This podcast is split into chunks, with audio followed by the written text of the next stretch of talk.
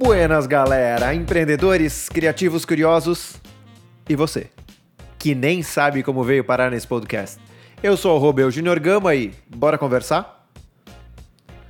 O tema da vez é como preparar apresentações.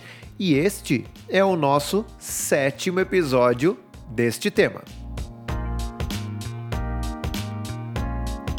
Por mais preparado que a gente esteja, por mais alinhado que esteja o conteúdo, na hora que a gente vai fazer a nossa apresentação, a gente vai ficar nervoso. Isso é clássico, isso é padrão. É, tem aquela velha historinha, né, de que se subiu no palco, foi fazer uma apresentação e não deu frio na barriga, para que tá errado. É mais ou menos essa ideia. Porém, como devemos agir quando a gente vai fazer apresentação e deu aquele gelo? O medo de dar o branco, quando paralisa tudo, é, quando a gente vai fazer uma apresentação para muita gente e, e, ficamos extremamente nervosos para dar o, o pontapé inicial, para começar, para startar a apresentação, o que fazer? E a ideia é muito simples. O que funciona para mim é o seguinte: eu crio começos automáticos. Então, basicamente, todas as minhas apresentações eu começo da mesma forma. Eu começo me apresentando, eu começo me contextualizando para quem está ali, é, ou eu faço uma brincadeira com alguma coisa, mas daí já é um pouco mais arriscado e despojado. Porém, eu sempre tenho começos automáticos. Aí o segundo ponto são aquelas informações fundamentais e básicas, do que está acontecendo, o que está rolando, enfim muito mais dados informativos. Aí, como a gente já comentou, alinhamento do conteúdo, que a gente vai poder nivelar todo mundo, explicar é, o que, do que se trata a apresentação, fazer esse pequeno alinhamento. E uma tática muito importante, interessante e funcional nesses casos é o seguinte: jogue com a plateia. Mas de que forma? Faça perguntas para a plateia de forma que a galera levante a mão.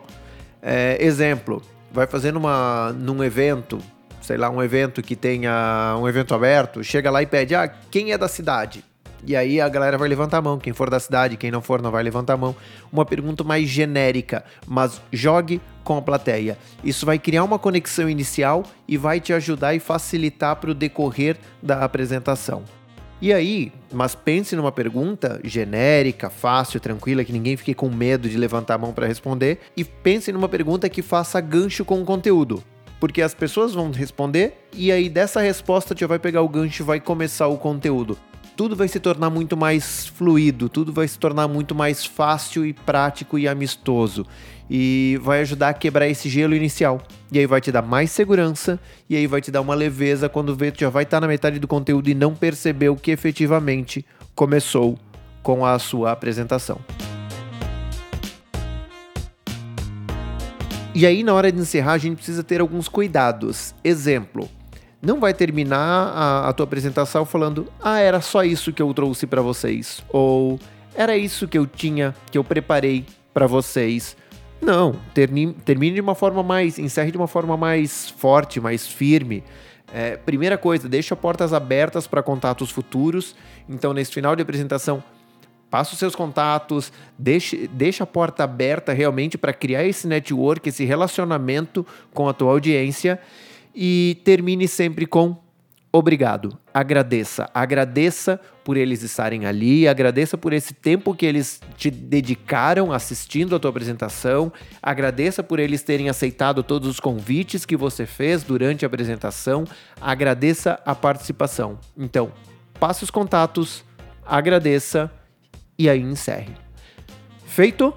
Vamos ficando por aqui nesse episódio de hoje. Lembrando que amanhã tem mais um episódio do Buenas Galera falando sobre apresentações. E lembrando sempre, quer saber mais algo, quer saber algo específico de apresentações, corre lá no eujuniorgama e manda a pergunta para mim, que o último episódio desse tema vai ser somente respondendo as perguntas de vocês. Feito? Valeu!